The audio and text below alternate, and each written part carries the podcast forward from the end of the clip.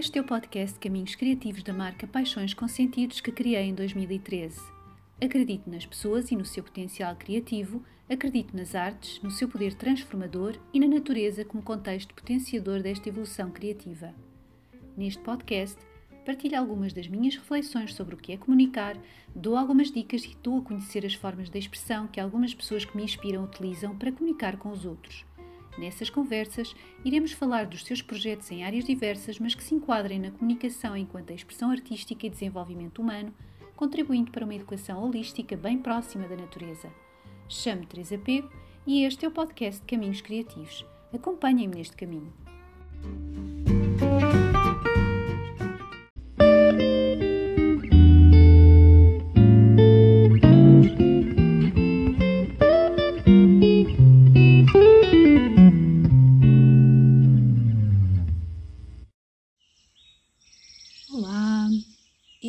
É o episódio 15 do podcast Caminhos Criativos.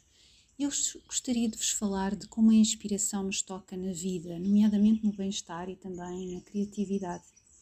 Se calhar vou começar por esta frase que parece que quase caiu em desuso agora e era muito usada quando eu era pequena. Era uma vez. A partir desta frase abriam-se caminhos infindáveis de possibilidades e sabíamos que a aventura nos esperava. E será que não é isso que secretamente todos ansiamos? Uma aventura no nosso dia, algo que nos possa colorir o dia porque nos trouxe uma descoberta, uma pessoa, um objeto, um aroma, algo que ainda não conhecíamos e que de repente nos abriu um, um sem número de portas. Era uma vez a inspiração. A inspiração é trazer o ar para dentro, de alguma forma enchermos de algo que nos vai preencher, que nos vai alimentar, vai alimentar o corpo com ar e regenerá-lo e também vai, num sentido figurado, alimentar a nossa mente, o nosso espírito. A inspiração é, é uma pausa, é um, um interstício entre o pensamento e a ação. É um momento de receptividade importante e convém estar presente, convém estar consciente desse momento para depois deixar-se espalhar pelo corpo, pela alma, impregnar-se bem dentro até a ação. A inspiração não é passividade, porque estamos ativos mesmo que meio acordados, e estamos disponíveis para que uma mão invisível apareça e nos agarre, mostrando que afinal estamos vivos, que há caminhos. Nós podemos ser os obreiros desses mesmos caminhos. É? Essa mão pode fazer isso, mas depois nós, posteriormente, vamos ser obreiros desses mesmos caminhos. Nós, de repente, vamos ter inspiração, não precisamos de outras mãos. Talvez a inspiração e a esperança andem, um bocadinho de mãos dadas, penso eu. A inspiração é subjetiva, porque o que me inspira a mim pode não inspirar outra pessoa, está tudo certo. Olhar, por exemplo, para o mar pode ser inspirador para mim, mas pode ser um horror para outra pessoa que possa ter medo de água. Assim como, por exemplo, assistir a um jogo de futebol num estádio cheio de gente pode ser muito interessante e entusiasmante para mim, mas para outra pessoa pode trazer sofrimento, porque a pessoa não gosta de agitação, não gosta de multidões. Ou seja, o que eu quero dizer é que a história de inspiração não tem de ser igual para todos que é enriquecedor também é quando nos encontramos para partilhar. E nesses, nesses momentos é compreendermos que somos diferentes. É aceitar essa, essas, essas diferenças porque somos realmente diversos. E diversos porque somos fruto de vivências variadas ao longo da nossa vida. E perceber que podemos crescer juntos nessa diversidade. Isso também pode ser uma forma de inspiração a inspiração serve como uma força, como uma brisa, uma brisa refrescante quando está muito calor, quando está aquele calor abrasador, ou, ou como um cobertor numa tarde assim de inverno, muito fria, é? será um impulso para que o entusiasmo se apodere de nós, sentimos vivos, sentimos maravilhados com a imensidade do todo que nos envolve, com esta diversidade da vida humana.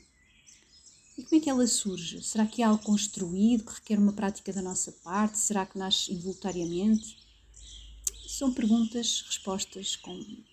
Enfim, são coisas várias, é? mas é preciso não esquecer que desde a nossa vida intrauterina somos bafejados por influências externas que se juntam ao que se vai desenvolvendo em nós.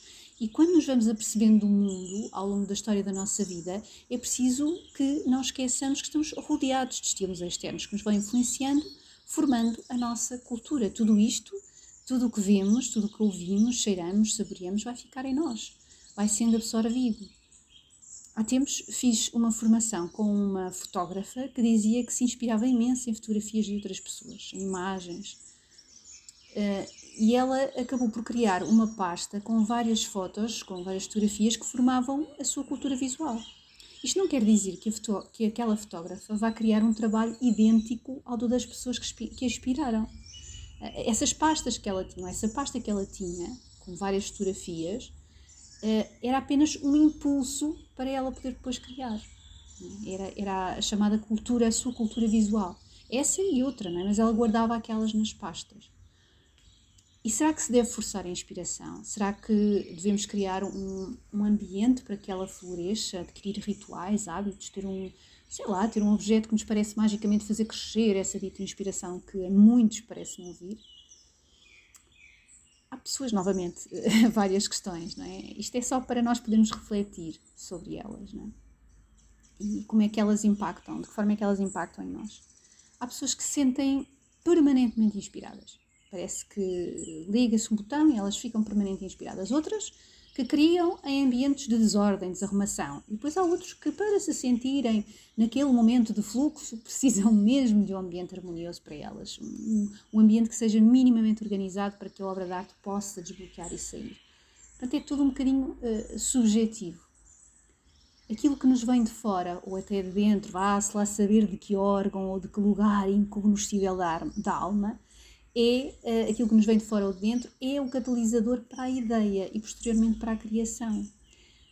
Então, onde é que pode surgir eh, a abstração colorida de um desenho ou, ou um enlaçar tornurento das palavras? É, é, do interior de quem os produziu, é, é de uma mescla uh, de vivências, de visualizações, de captações de realidade que depois, de bem mexidas, originam alguma coisa. Na verdade, não há caminhos pré-definidos e receitas, era tudo aquilo que eu queria dizer. Eu fui colocando aqui várias questões um, enfim, fui dando também algumas respostas, tendo em conta aquilo que uh, tenho vindo a, a, viver ao longo do, do meu caminho. Um, mas o que eu queria dizer realmente é que não há caminhos pré-definidos e receitas. O que há é um grau de abertura uh, e disposição para receber aquilo que vem, uh, seja do interior, seja do exterior que nos, que nos, vai, que nos está a envolver. Um, e isto serão peças fundamentais uh, para a, a, criação de alguma coisa, de uma obra de arte, seja ela qual for. Pode ser uma atividade para partilhar com um grupo de participantes que queira aprender algo, pode ser uma receita culinária, pode ser uma canção, pode ser uma peça de olaria, pode ser até uma nova forma de abordar uma pessoa com a qual possamos ter um conflito. A obra de arte pode ser qualquer coisa, na verdade. E, e a inspiração é algo que flui livremente, não, não é algo que nos é imposto. Eu posso partilhar o que me inspira com os outros, mas esta inspiração não tem que ser imposta aos outros. Ou seja, eu não vou dizer aos outros que eles têm de se sentir inspirados pelas mesmas coisas que eu. Não, não poderá ser nunca uma imposição geral, uma regra. A partilha das nossas inspirações e, e dos nossos processos criativos pode contribuir para a inspiração e para o processo criativo dos outros, sem que haja uma imitação desses caminhos. A ideia é que haja um espaço em que nos sintamos seguros para poder partilhar as nossas inspirações sem medo, as nossas aprendizagens e depois, se assim quisermos, dizermos como se expressou a nossa viagem criativa. Porque ao explicarmos tudo isso num clima de abertura, num clima de respeito, amorosidade, também vamos aprender. Com curiosidade, com segurança, liberdade, vontade de exploração, há uma aprendizagem muito mais profunda e muito mais significativa para todos nós. Então, qual é o papel da inspiração no cotidiano? Para que é que serve? Serve alguma coisa estar inspirado, inspirada? O sentirmos inspirados, entusiasmados, é sentirmos plenos de ar, bem alimentados na vida do dia a dia. E estar alimentado é estar equilibrado, é estar atento, é estar vivo para poder resolver qualquer situação do nosso cotidiano de uma forma mais presente e de uma forma também mais uh, harmoniosa. Será que o contrário da inspiração é a desinspiração? E, e, o que é que acontece quando estamos desinspirados? Normalmente, quando nos sentimos desinspirados, é quando estamos sem ar, sem força, sem entusiasmo. Uh, ligamos o robô automático e deixamos arrastar até que o dia acabe e nos transporte para o sofá para apenas receber o que alguém nos escolheu dar e uh, resta-nos aquietar a mente. É claro que isto também é válido. A única diferença é quando isto é o cotidiano diário, quando isto acontece todos os dias. E aquilo que recebemos é apenas para aniquilar os nossos sofrimentos e nos deixar adormecidos no sofá, e não um impulso para crescermos mais, mais um pouquinho, e para nos deixarmos entusiasmar por novas cores. Então, a cada um de se inspirar, a cada um de explorar o mundo e sentir-se livre para o fazer, com tempo, fazer isto tudo com tempo, para absorver o que sente, para absorver o que vivencia, ouve, o que vê, o que saboreia. Até breve.